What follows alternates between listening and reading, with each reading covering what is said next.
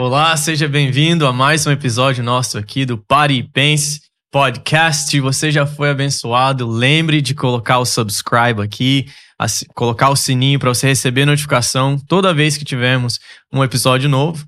E se você talvez foi abençoado, sempre nós temos a intenção de abençoar outras pessoas. Você se sinta parte da mesa. Como é que você faz isso? Mandando uma sugestão, comentando aqui e também enviando para alguém. Se te abençoou, sem dúvida pode abençoar outra pessoa como você também. E hoje é um episódio muito especial para nós, que a gente vai é um Q&A session. A gente vai estar respondendo perguntas que vocês enviaram no nosso Instagram. A gente faz isso quase uma vez a cada dois meses, né? Uhum. A gente coloca lá um, um, um, suggestion box no meu Instagram, no do senhor. Para as pessoas fazerem as perguntas, Para as né? pessoas fazerem a pergunta. É. Para você saber que a sua opinião, a sua pergunta é importante para nós. E a gente quer abençoar você com, com um é pouco que a gente tem estudado, né? E trabalhado no ministério ah, para responder suas perguntas. Então, pastor, Estou animado para hoje? Demais, é demais. Tá? Aliás, eu quero agradecer as pessoas que mandam as perguntas, né, Mep? Você tem aí uma, uma porção, eu vi,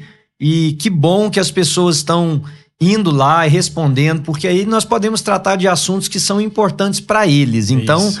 um obrigado enorme a todo mundo que mandou ali a pergunta. Se a sua pergunta não for respondida nesta sessão, ela será na próxima. Isso. Mas nós vamos tentar cobrir o máximo possível aí das perguntas e conversar um pouquinho também sobre elas, né? Tá bom, então vamos a primeira. Eu vamos vou começar lá. com uma que o senhor falou que eu, foi uma que a gente deu que você falou, é. essa daqui parece estar muito boa. Vamos Exato. falar sobre isso. Exato. A pergunta foi o seguinte: é, existe uma maneira correta de manter uma amizade com alguém que é do mundo? É. Matt, eu, eu, quando eu corri o olho aí nas perguntas, eu falei isso para você, porque eu pensei sobre isso a semana passada. Hum. Durante muitos anos, eu cresci assim, talvez você também, embora a geração minha de conversão foi diferente da sua, mas nas igrejas era ensinado que a gente não podia ter amigos do mundo. Okay. Primeira coisa, você convertia, você, tem, você tinha que cortar suas amizades, que eles chamavam de amizades do mundo. Primeira coisa que nós precisamos entender é que todo mundo é do mundo. Né? Não tem gente do mundo e gente do outro planeta. Nós somos todo mundo aqui do mundo. Mas a ideia por trás dos pastores que falavam aquilo é que a gente não podia ter amigos que não eram cristãos. Uhum.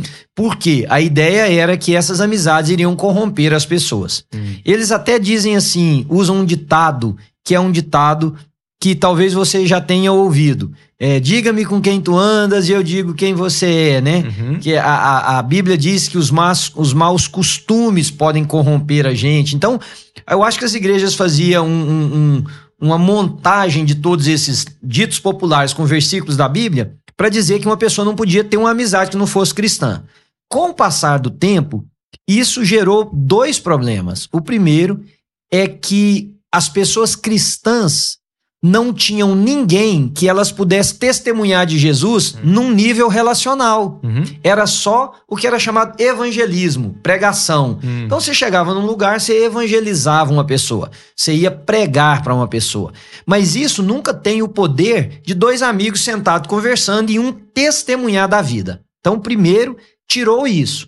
Segundo, isso não treinou os cristãos para viver em ambientes hostis. Uhum. Quando eu digo hostil, não é só de violência. Ambiente contrário à sua fé, seja é, na pureza, seja em vícios, o que for. Então, o que isso gerou foi uma classe de cristãos, ou uma geração de cristãos, que estavam sucumbindo, que estavam se entregando a qualquer sedução, porque eles não tinham sequer preparo para lidar com aquilo. É. Né? Então, primeira coisa que eu quero dizer para as pessoas é que eu acho fantástico. Hum. Eu sou um pastor contrário de todo mundo. Eu acho fantástico gente cristã ter amizade com quem não é crente. Aliás, precisa ter amizade com quem não é crente. Precisa ter amizade com quem pensa diferente da gente, porque estas pessoas precisam de ter um testemunho. Yes. Estas pessoas precisam ver que existe um outro caminho. Qual é a minha preocupação? É que a maioria dos cristãos não tem um bom testemunho para quem está lá fora. Uhum. Eu estou mais preocupado com quem está lá fora do que com quem está aqui dentro. Uhum. Porque quando alguém fala assim para mim, eu não quero que meu filho tenha amizade que não é cristã, eu fico com dó do outro, porque conhecendo o filho da pessoa, eu sei que ele vai estragar o outro. Não é o contrário. Oh, yeah. Entende? Sim. Então, essa pessoa que está lá fora, sem conhecer Jesus, ela precisa de um bom testemunho Uhum. para que ela possa encontrar Jesus. Se a gente coloca um crente meia boca para ser amigo dele, um crente que não é fiel a Deus, nós vamos estragar a outra pessoa, Sim. né? Então, voltando aí à pergunta do, do, do ouvinte, da pessoa que fez aí para você, Uhum. ter boas amizades que não são, ou ter amizades que não são cristãs, é um terreno fértil demais. Hum. Primeiro, para você testemunhar a sua fé. Segundo, para você exercitar algo que é fantástico, é conduzir alguém a conhecer Jesus, que é trazer luz para um ambiente que só tem trevas, Yeah. que é deixar um marco diferenciador, sabe? Olha, eu penso diferente, a Bíblia me ensina assim, eu sou Uhum. cristão, é isso aqui que rege minha vida, é isso aqui que governa meus valores. Eu acho que é fantástico. É. O problema é que tem alguns cristãos que, quando fazem amizade com alguém que pensa qualquer coisa diferente deles, eles viram a cabeça pro outro lado. Hum. Então, daí a preocupação. Agora, o que que eu recomendo às pessoas? Tenha certeza. Eu posso conviver com quem quiser. Eu posso conviver com um cara que trai a mulher dele todo dia. É. Não vou trair a minha. Isso. Eu tenho minha convicção, eu sei o que, que eu quero pra minha vida, eu sei o que, que Deus me ensina. Ah, mas um dia ele vai te vencer. Mas por que, que ele vai me vencer? Por que, que não pensa um dia eu vou vencer? Eu vou ele? vencer ele. É, porque o pecado sempre vai prevalecer? Uhum. Não. Você pode conviver com uma pessoa na escola que cola, por exemplo, É. que cheat. Você não vai fazer isso porque você tem seus valores. Isso. Ah, mas o dia que a coisa apertar pra você, você vai ceder? Não, não, hein. Pois senão a sua fé não está estabelecida. É. Aí nós precisamos tratar, responder uma outra pergunta. É. Como estabelecer a fé cristã? Isso. né? Como ser cristão, independente do ambiente que eu estou inserido. É. Então eu digo para essa pessoa o seguinte: tenha amigos, Hum. tenha amigas, marque, faça diferença, leve luz para o ambiente. Yes. E se os seus valores estão firmados na rocha que é Jesus, a última preocupação dessa pessoa é que ela vai ceder às seduções lá dos amigos que não são cristãos. Sim, eu quando eu li essa, essa pergunta, a palavra que veio na minha mente foi influência. Né, Você tem que pensar assim, como é, como é que eu mantenho né, um, um- algo saudável? Você tem que pensar, quem está sendo mais influenciado? Eu ou a pessoa? Aham. Você está tendo mais influência nela ou ela em você? Uhum. Né? Porque eu, te- eu conheço a pessoa que mandou a pergunta, Aham. né? Então, assim, eu sei que é Ainda uma bem que eu não jovem. sei quem é, então Eu tá sei. tranquilo para eu responder, né? Isso, eu- o senhor falou perfeitamente. Eu sei que é uma jovem, então assim, a gente tem que know yourself, né? É. Se conhecer, saber que não, eu tenho um chamado. Não Uhum. tem como, pastor. Uhum. O senhor acabou de falar, Claro. não tem como você. Ah, O Senhor Jesus nos deu uma missão. Uhum. Como é que eu vou fazer discípulo se todos os meus amigos já são discípulos? É isso aí. Agora, Matt, vamos fazer uma ressalva só para entender. Se essa, vamos supor essa jovem aí, Uhum. e aqui eu vou criar uma situação, não quer Sim. dizer que ela é isso. Mas vamos supor que ela tivesse sido uma usuária de drogas por muito tempo. Tinha um vício muito forte, Jesus Hum. a libertou, ela se livrou desse vício. Não é legal ela ficar junto com amigas que estão lá Sim. shooting cocaine every day, né? É, unwise, usando, né? um- usando droga. Quer dizer, ela vai estar sendo tentada todo dia. É Isso. como um alcoólatra. É. Um alcoólatra deve, por um período de tempo, Uhum. se abster das pessoas que estão bebendo ao redor dele para ele ter mais resiliência, Sim. até ele estar preparado para enfrentar um ambiente desse e dizer não vou beber, né? É, Então, é. acho que essa ressalva é importante. Mas o que você estava dizendo aí, extremamente, extremamente importante. A pessoa precisa saber mesmo para ela ter alguém para testemunhar e para ela mostrar a fé dela. É isso. Faço mais uma pergunta. Ficar é pecado? Bom, essa questão do namoro é uma coisa complexa, viu, Neto? O ficar que ela tá querendo dizer é nisso, né? Sim. Bom, esse ficar, ele tem. Primeiro, deixa eu só explicar. A Bíblia não fala de namoro. Sim. A Bíblia não fala de namoro. Quem fica tentando subtrair da Bíblia versículos que explicam sobre namoro, hum, tá errado. Porque a Uhum. Bíblia, o conceito da Bíblia é que a jovem É. era oferecida em casamento para um jovem, ou Uhum. vice-versa, né? As famílias, ou seja por amor ou pelas famílias, por arranjo familiar. E o encontro era o casamento. É. Então não tinha esse tempo aí que nós temos hoje do namoro. Uhum. Aliás, em algumas culturas, principalmente orientais, essa parte do namoro é uma coisa que até é muito é muito agressivo para eles entenderem isso, porque já entende isso como casamento, tanto que na Bíblia o casamento ele se constitui pela consumação sexual, Uhum. não é pela o documento lá na prefeitura. É. Então, se olharmos por esse lado, tem muita gente casando e descasando, casando e descasando todo dia, porque tem gente que está transando com os outros aí, É. né, sem nenhum parâmetro. O que, que é a questão do, do namoro? O namoro não deveria ser uma licença Hum. para que os jovens ou as pessoas solteiras fizessem tudo o que elas quisessem descomprometidamente. Uhum. Eu até concordo com o namoro como um aspecto de você conhecer a pessoa com quem você pretende continuar, se casar. Agora, na minha concepção, deveria haver limites muito bem estabelecidos. Só que essa questão do ficar, quando a pessoa fala assim, eu tô ficando com alguém, você não sabe se ela tá falando que é, É. Um, um tempo que tá passando juntos, É. se eles estão pegando na mão, Uhum. se eles estão beijando, se eles estão tendo sexo. Yeah. É, é, é, uma, é uma área muito. Muito relativo, né? A expressão, eu tô ficando. É, não, não dá. A mim não dá. Não É. sei se dá a você a Não. compreensão exata. Então, o que, que eu posso fazer para tentar ajudar essa pessoa? É a primeira coisa, entender esse ficar. Uhum. Como nós não temos ouvinte aqui conversando com a gente, vamos criar ideias.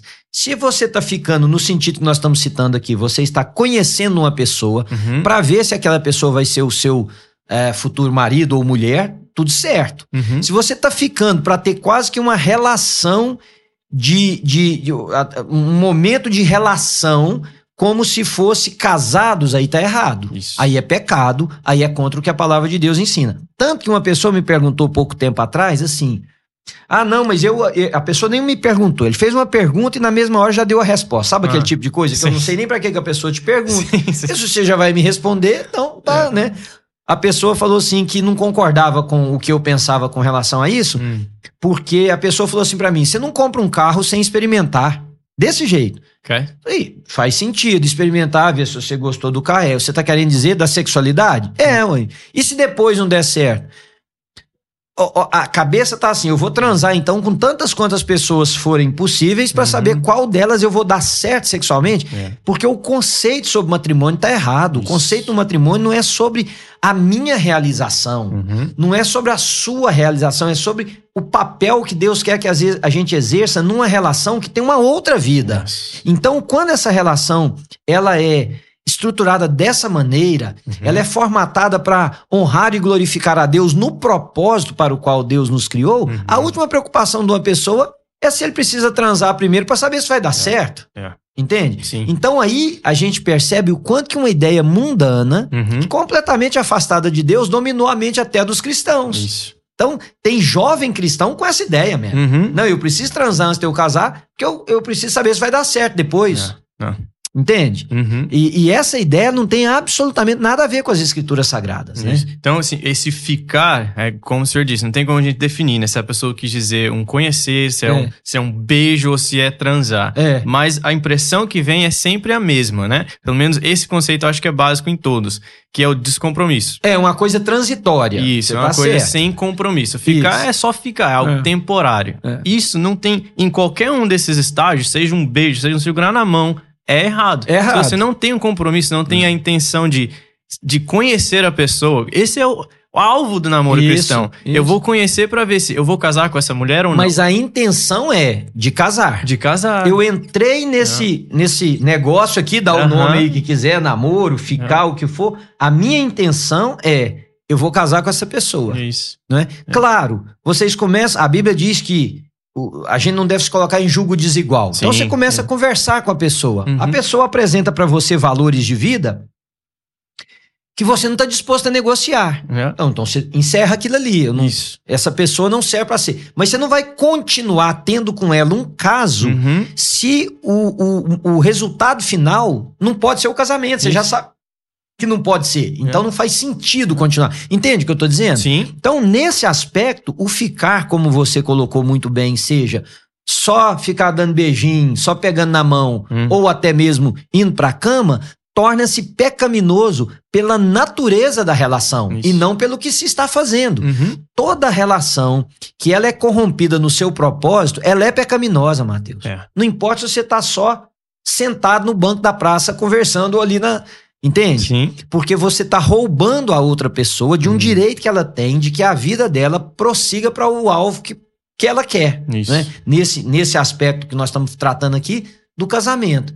Então, eu não sei se essa coisa é muito comum entre os adolescentes que você cuida mais, né? Sim. Mas uma das áreas que eu acho que a gente deveria mostrar para eles é isso: é que Deus nos criou para cumprir um propósito. E esse Uhum. propósito muitas vezes está na vida de outros. Uhum. Né? Então, eu não estou num casamento pra Ana, minha esposa, só me fazer o bem. Aliás, nem sempre ela me faz tudo que eu É. gosto, tudo que eu quero, tudo que é bom pra mim. E isso não tem nada de errado com ela.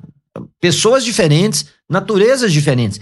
Eu estou num casamento para que eu, em primeiro lugar, cumpra o propósito para o qual Deus me colocou na vida dessa mulher, que no caso da minha é chamada de Ana. Sim. né? E ela deve pensar a mesma coisa de lá pra cá comigo. Então, isso é o que formata tudo. Uhum. Fidelidade, isso é o que formata comprometimento, cumplicidade, caminhada a dois, não as outras coisas.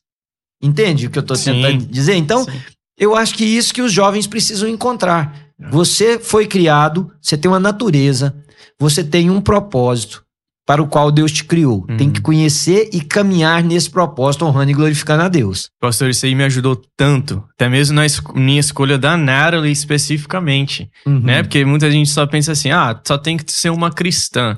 Não, acho que tem outras coisas que você deveria olhar também. Se você é alguém que gosta é, de. Tem coisas que você é assim, não, eu amo isso daqui. A Uhum. pessoa tá ok com isso. É. Né? Vamos Algo dar um ela vai- exemplo muito simples. Ah, Vou- vamos pegar você e a Nery. Aham. Você é cristão, a Nery é cristã. Amam a Deus, tá tudo certinho. Você pensa assim, nós estamos falando aqui dos Estados Unidos, então a gente mora aqui, mas vou Sim. criar uma situação que é muito comum para nós. Olha, eu quero ir embora daqui 4, 5 anos. uhum, Aí a Nery vira e fala assim: não, eu não quero mais voltar pro Brasil. é isso. É? Ó. é. Aí o pessoal pensa assim: não, vamos casar e vamos empurrando isso aqui com a barriga que uma hora dá certo. Não. Uhum. Ah, mas eu gosto dela. Ok, mas vocês têm, vocês estão em julgo desigual. É. Eu estou, nesse momento, lidando com um casal aqui da igreja que é- a situação sim. é essa. Aí. Um É. quer voltar e o outro jurou que não voltaria nunca mais. Uhum.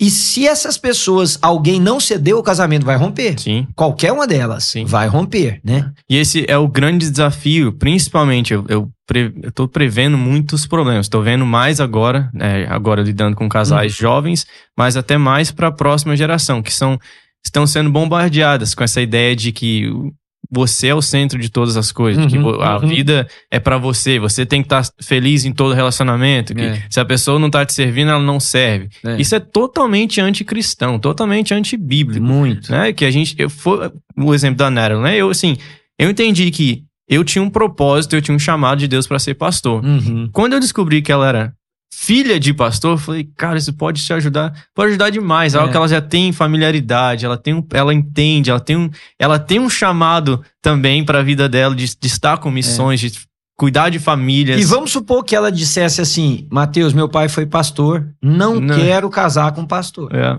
Ela poderia ter dito isso. e tá tudo E certo. tudo certo, Isso. a experiência né? não é porque ela é filha de pastor que o sonho dela é ter um marido que é pastor, É. por exemplo, né? É.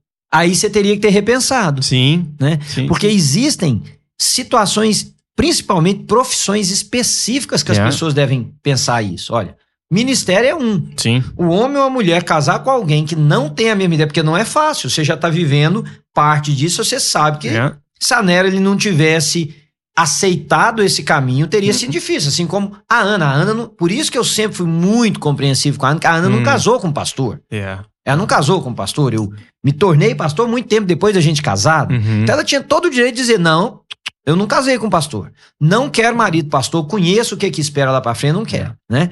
Então, outra coisa, isso, a própria. Não é da igreja só, mesmo. Hum. Se você for em counseling, isso faz parte de processos de aconselhamento geral. Mil- pessoas no exército, Sim, military personnel. sim. Por quê? Porque a mulher acabou da luz. Hum. Ela tá com três meses com o nenenzinho no braço. Se ela é chamada, ela é chamada. É. Ela tem que largar aquele nenenzinho e ir servir. É. Por tanto tempo. Às vezes fica até um, dois anos fora de casa, fica um ano, e às vezes pode inclusive morrer se for uma guerra. Sim. Né? Mas o cara casou com a menina que ela amava. É. que ela era do exército, só que não, compu- não computou essas coisas. Aí ele vai Uhum. falar pra ela: não, você não pode, não. Ela vai Uhum. presa, Uhum. né? Porque é, é considerado é, é desertar, né? Então ela vai Sim. presa. É. Então, é, certas profissões, certos alvos Uhum. precisam ser considerados antes de ficar. Isso. Porque se for pra casar, esse negócio vai dar zica, Yes. né? Pastor, alguém perguntou aqui, ó. Um adolescente perguntou pra mim assim. É, e eu queria fazer essa pergunta pro senhor também. Qual que é o seu versículo bíblico favorito, se o senhor tiver um, e por quê?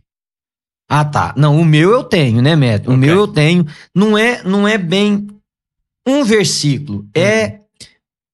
O Porque quando as pessoas falam do versículo preferido, geralmente eles pegam alguma coisa assim que empolga, que tal. Né? Hum. O meu é um versículo que reshape a minha compreensão ministerial. Então hum. tornou-se muito importante para mim, tornou-se parte da minha vida. Eu, só para você ter ideia, no mestrado e no doutorado, eu dediquei 80% do tempo meu trabalhando esse tema, esse capítulo, esse versículo. Por quê? Porque é quando Jeremias fala para o povo orar pela paz da cidade para onde eu vos enviei. Hum. Porque na paz da cidade vocês encontrarão paz. Está lá em Jeremias capítulo 29, né? Aí, por quê? Porque eu sou imigrante, uhum. primeiro de tudo, porque Sim. eu sou imigrante. Segundo, porque isso conceituou o que, que eu penso sobre igreja, o que, que eu penso sobre ministério, o que, que eu penso sobre a atuação da, da igreja numa cidade. Uhum. Então, esse versículo, a passagem inteira, mas esse versículo, ele deu, ele, ele moldou toda a minha compreensão teológica, pastoral, né? Sim, sim, sim. Então, é, se você perguntar assim, ah, mas o senhor é o meu pastor, nada me falta. Não, claro, existem Lindo. diversos versículos que uhum. empolgam, que, que nos alegram, que encorajam. Mas como você está perguntando, e eu não sei se eu estou respondendo na linha correta, que é a de uma coisa que realmente, quando você fala assim, o que, que você pensa, qual versículo da Bíblia que mexe com você? Uhum. É esse. Legal. É esse versículo. E o outro, que também tem a ver com compreensão da relação com Deus, é o texto de Miquéias, capítulo 6, quando o profeta pergunta para Deus: com quem me apresentarei diante do Deus eterno? Vou trazer, vou matar meu filho, vou trazer ribeiros de, de, de, de azeite, vou matar meus animais, tudo. Deus fala assim: Tu sabes o que é bom, ó Deus, e o que o Senhor pede de ti, senão que ames a justiça, pratiques a misericórdia e andes humildemente com o Senhor teu Deus. Porque esse versículo, assim como o outro dá o escopo ministerial, esse dá o escopo da minha vida pessoal. Isso. Né? Então são dois assim que. E o seu? Legal, como é que é? legal. Meu também, Jeremias 29, só que é no final ah, no versículo 11, uhum. onde ele diz: Eu que sei que pensamentos, que pensamentos é. né? E é, depois entendendo o contexto, quando o Senhor me ganhou para ele, né? Que eu falei: Tá aqui, aqui é a chave da minha vida, uhum. faz o que o Senhor quiser, eu amo o Senhor, eu fui chamado, fui escolhido. Sim, esse versículo veio numa hora que eu, eu realmente mudou a minha vida. Aí. Né? Que eu entreguei os planos. Eu tava, eu tava na faculdade estudando pós-modernismo. Uhum. E eu fiquei doido. Eu falei, não é possível, eu tenho que criar meu próprio propósito. A verdade, eu que decido. É. E eu fiquei assim, meu Deus, o que, que, eu faz... que, que eu vou fazer da minha vida? Qual que é o meu propósito? O que, que é verdade? Eu ficava perdido. É. Aí eu comecei a lembrar, não, o Senhor, ele é a verdade. Ele é o caminho. Aí eu comecei a estudar um pouco mais de teologia, não uhum. só filosofia. Aí quando eu cheguei nesse versículo, agora com essa mentalidade de que Deus já escreveu a minha história, de que Deus tem planos para minha vida, que eu poderia confiar a minha vida na mão dele, isso me deu uma paz. Que eu hum. falei assim, não, eu, eu posso descansar na mão é. desse Deus. Com certeza. E isso, isso mudou a trajetória da minha vida. Trouxe uma paz, o príncipe é. da paz começou a reinar no meu coração. É. Falei, pai, aqui, ó, tá aqui a chave da minha vida. Eu não preciso é figure Amém. it out. Amém. E o segundo é, é Salmo 23, uh -huh. mas o, o, último versículo, uh -huh. 6, que certamente sua bondade e misericórdia Vão me seguirão. Seguir. Todos é. os dias da minha vida. A gente precisa disso num dia bom e num dia ruim. Claro, claro, saber então, que tá esse... lá. Agora, sabe o que a gente podia fazer? Hum. Vamos pedir os nossos ouvintes, então, para fazer o seguinte: você tá ouvindo esse podcast. Aí para, dá um pause nele aí e escreve nos comentários. Qual que é o seu? Qual que é o seu? Legal. Qual que é o seu versículo preferido? Mas não põe só, não. Fala pra gente por quê. Isso. Né? Assim como eu disse no meu, uh -huh. você disse do seu. Aí você poderia colocar aí agora, você que tá ouvindo o podcast, para e escreve lá, o meu versículo preferido é tal por esta razão. Se não for algo né, muito particular e a pessoa puder Coloca lá pra gente, vai ser interessante Sim. a gente ler depois e saber. Legal. Vamos né? fazer mais uma? Vamos, vamos, vamos fazer mais é, uma. A pessoa perguntou assim: como que eu sei que eu estou cumprindo o meu propósito? Uhum. Como que eu sei que eu estou cumprindo o meu propósito? É. é, quando, quando eu tinha o programa Pare e Pense no rádio, eu respondi muitas vezes essa mesma pergunta com algumas variações, sabe? Como saber qual que é a vontade de Deus, uhum. como saber se eu estou cumprindo a vontade de Deus para minha vida, como isso. Eu, eu, é outra compreensão errada das pessoas. As pessoas uhum. imaginam o seguinte, Mer, que quando elas se convertem, Deus tem uma vontade para a vida delas. Uhum. Mas aquela vontade é assim, é uma charada.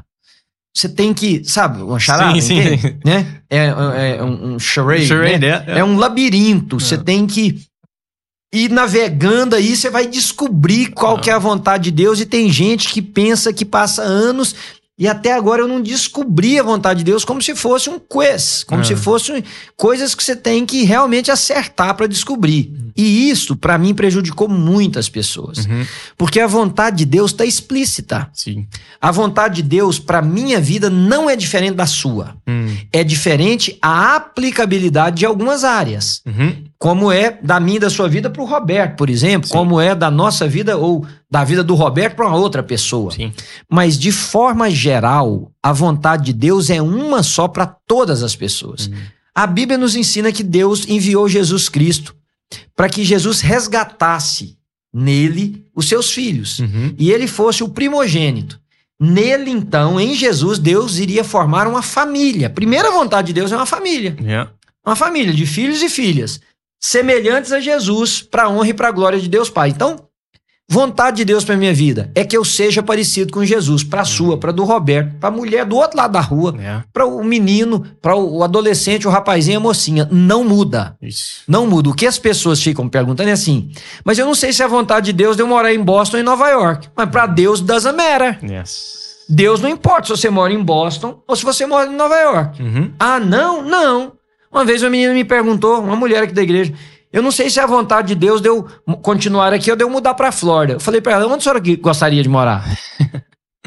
oh. Porque para Deus, se a senhora tá na Flórida, uhum. ou se a senhora tá em Boston, yeah. não muda nada. A não ser num caso específico uhum. de ministério, uhum. não muda nada. Sim. Aqui a senhora pode ser uma mulher de Deus, influenciar pessoas, abençoar os outros, cuidar de pessoas, o propósito de Deus não mudou. Ter filhos e filhas que representem o nome dele num lugar. É o mesmo aqui, é o mesmo na Flórida. Agora, se essa pessoa tem um trabalho específico, um envolvimento específico, diferente. Hum. A outra coisa é que pessoas me perguntam muito: será que é a vontade de Deus de eu me casar com essa pessoa? Uhum. A minha resposta é até brincalhona. Eu falo: quem vai casar é você, não é Deus. Você gosta da pessoa? Yeah, yeah. Não, mas eu não tenho, não tô certo se é isso que Deus quer pra minha vida. Hum. Quando as pessoas falam isso, geralmente é porque elas não têm certeza que elas querem casar com aquela pessoa e elas estão procurando uma validação yeah. daquilo que nem elas sabem se elas querem fazer. Hum. Então é melhor jogar a culpa em Deus depois, uhum. né? Porque foi Deus que escolheu para mim. Não, você ama a pessoa.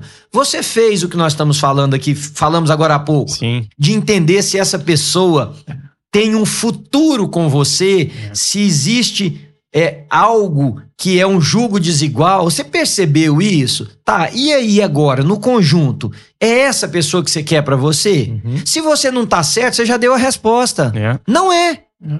Ninguém deve casar quando tá mais ou menos certo. Hum. Porque já não é fácil tanto 100% certo. Sim. Eu tô mais ou menos certo. Então não casa. É. Agora, é a vontade de Deus de você casar com um, um loiro ou com um negro? É, depende de você. Isso. Com, é, daqui ou dali, depende de você. Uhum. Entende? Sim. Então, essa, essa, a vontade de Deus que as pessoas transformaram nessa charada não é. Uhum. A vontade de Deus está nas páginas das Escrituras Sagradas, a não ser coisas específicas. Uhum. Todas as vezes que a Bíblia fala, no Velho Testamento principalmente, de alguém que foi designado para uma coisa específica, Deus manifestou a vontade dele. Sansão, por exemplo. Uhum. Sansão vai ser nazireu. Então tá especificada a vontade de Deus. É. Ele não vai tocar em animal, em, em, coisa morta, ele não vai beber bebida forte, ele não vai cortar o cabelo. Uhum. Já tá especificado. Vontade de Deus para Sansão. Não era para os meninos da, da vila onde Sansão é. morou, tudo. É. Agora, para todos, Deus é o único Deus, uhum. é o único digno de ser louvado, de ser adorado, de ser buscado, entende? Sim. Então, a vontade que as pessoas transformaram nessa busca de tentar descobrir é uma coisa muito mais simples. Hum. O que é que Deus espera? Eu fui criado para a honra e para a glória de Deus. Qual é a vontade de Deus? Que eu honre e glorifique em tudo. Uhum. Então, no meu trabalho, na minha sexualidade, nas minhas finanças, nos meus relacionamentos, tudo que eu fizer precisa trazer honra e glória para Deus. Como, e em todas as, as estações, né? Como um pai, uhum. como uma mãe, como um solteiro, é. em todas as etapas da vida. Não, não, eu muitas vezes é, jovem, né? Tem essa essa pergunta que como é que eu descubro o meu propósito? Como é que eu descubro? É o que o senhor falou, não é, não é realmente questão de descobrir, é ler as escrituras e entender que é. Deus quer te transformar mais e mais a o propósito já está revelado, já, já tá revelado. O propósito já está revelado. Qualquer jovem que entrar aqui na igreja que te perguntar isso, você pode dizer: o propósito já está revelado. É. É você ser um filho de Deus. É. Agora, a aplicabilidade desse propósito muda de pessoa para pessoa. Isso. Talvez um vai é, se dedicar a uma área específica, talvez um vai exercer isso de outra área, talvez um. Por isso é que eu hoje sou tão contra essa questão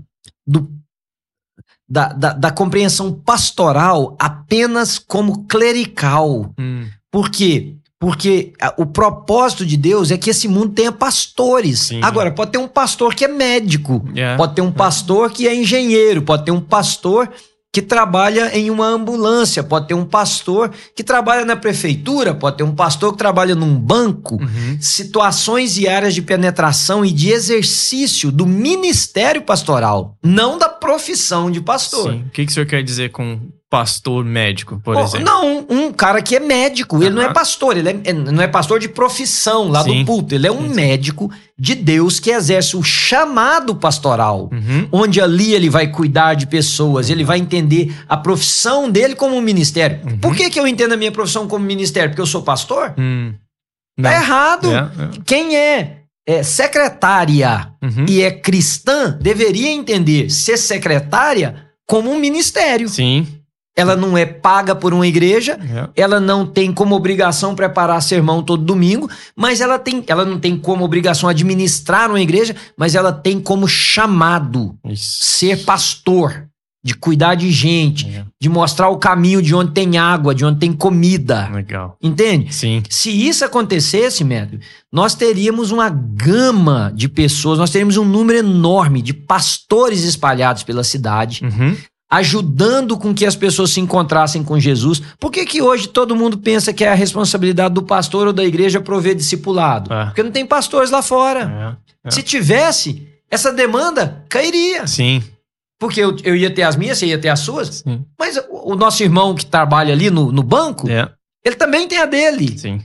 É, isso tem a ver com, com o que a gente tem tentado plantar aqui né, no live com os pequenos grupos. Senhor mencionou, né? É. Nós temos diversos pastores. Isso. Né? Pessoas que estão cuidando de outras, É. pessoas que entenderam o chamado de cristão. Né? Porque é a diferença de entender o pastorado como dom que Deus deixou para a igreja Uhum. e o pastorado como profissão. Sim, É, eu e você não temos escolha de não fazer isso. sim, Porque nós temos uma, uma profissão que demanda isso, sim. certo?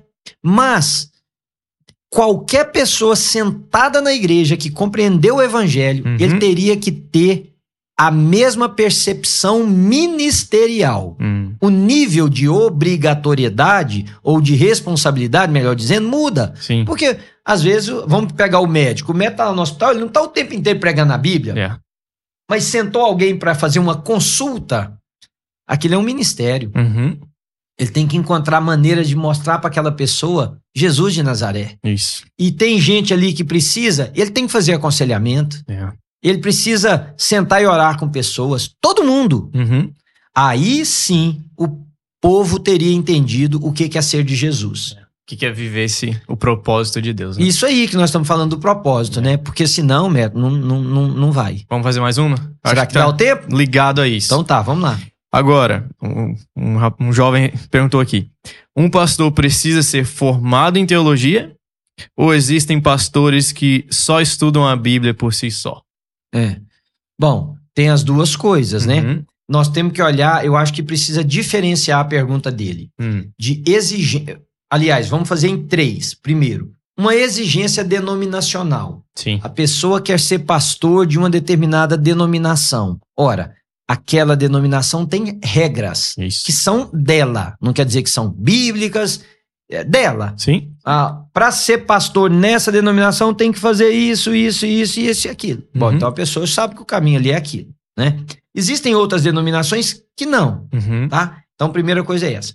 Agora, a segunda definição que eu queria fazer é a nível pessoal. Hum, O pastor que só estuda a Bíblia, ele vai ter muita dificuldade em lidar com outros problemas. hum, Porque, embora a Bíblia seja a palavra de Deus, inerrante, não tem nada nela que está faltando, não precisa Uhum. acrescentar nada, ela é suficiente. Veja, nós lidamos com questões que são extras bíblicas. Você está aqui em reunião comigo direto, você está vendo eu lidar com um problema que não, não tem nada a ver com a Bíblia em si, mas Sim. que tem tudo a ver com o bom andamento da comunidade nossa. Sim. Então, um pastor ter preparo em outras áreas Uhum. é importante Sim. né? Aí a terceira que eu ia dizer para ele, para responder para essa pessoa, então a primeira é: você quer servir o quê? Essa denominação é. Então aqui é desse jeito. Yeah. Ah, essa não serve. Bom, procura uma outra que seja do outro jeito, Sim. né? A questão de ler só a Bíblia. E a terceira é que hoje as pessoas estão pensando um pouquinho errado o que é ser pastor. Hum. Por exemplo, é, elas acham que exercem um tanto de atividade na igreja Uhum. ou seja, são muito ativas na igreja, elas precisam ser ordenadas pastor. Hum. O ministério é um chamado, Sim. porque o ministério, quando você tem o chamado, você vai enfrentar as lutas baseado nisso. Eu tenho um chamado. Yeah. Você vai passar os sofrimentos baseado. Eu tenho um chamado. Você vai ter as alegrias também baseado em eu tenho um chamado. Quando a pessoa vai pelo excesso de atividade, o que Uhum. nós temos visto muito, tanto nos Estados Unidos quanto no Brasil, é que quando os embates ministeriais vêm, e vêm muitos, essas pessoas, muitos suicidam, Uhum. outros abandonam a família, o casamento não aguenta, os filhos não aguentam, as pessoas é, ficam doentes. Então veja, eu acho que é muito mais do que considerar se só lê a Bíblia ou se estuda outros Oh, livros, né? Tem também uma terceira perna aí que precisa ser analisada. Sim. É, é um, é um chamado de Deus, é uma convicção o seguinte: sei que vão ter momentos maravilhosos, mas sei que vai ter um vento contrário, momentos difíceis e tal. E outra coisa, man, a vida pastoral, não, ela não tem uma face só. Yeah. Ela não tem uma. Quisera eu que fosse. Uhum. Ela não tem uma face só. É. O pastor re- responde demandas da espiritualidade, Uhum. mas demandas da família, Yeah. da sexualidade. Ó, alguém perguntou aí pra nós agora sobre sexualidade Uhum. né? Não necessariamente a Bíblia, mas Sim. sexualidade, né? Sobre a sociedade. Então tá se tornando cada vez uma, um exercício mais complexo. Uhum.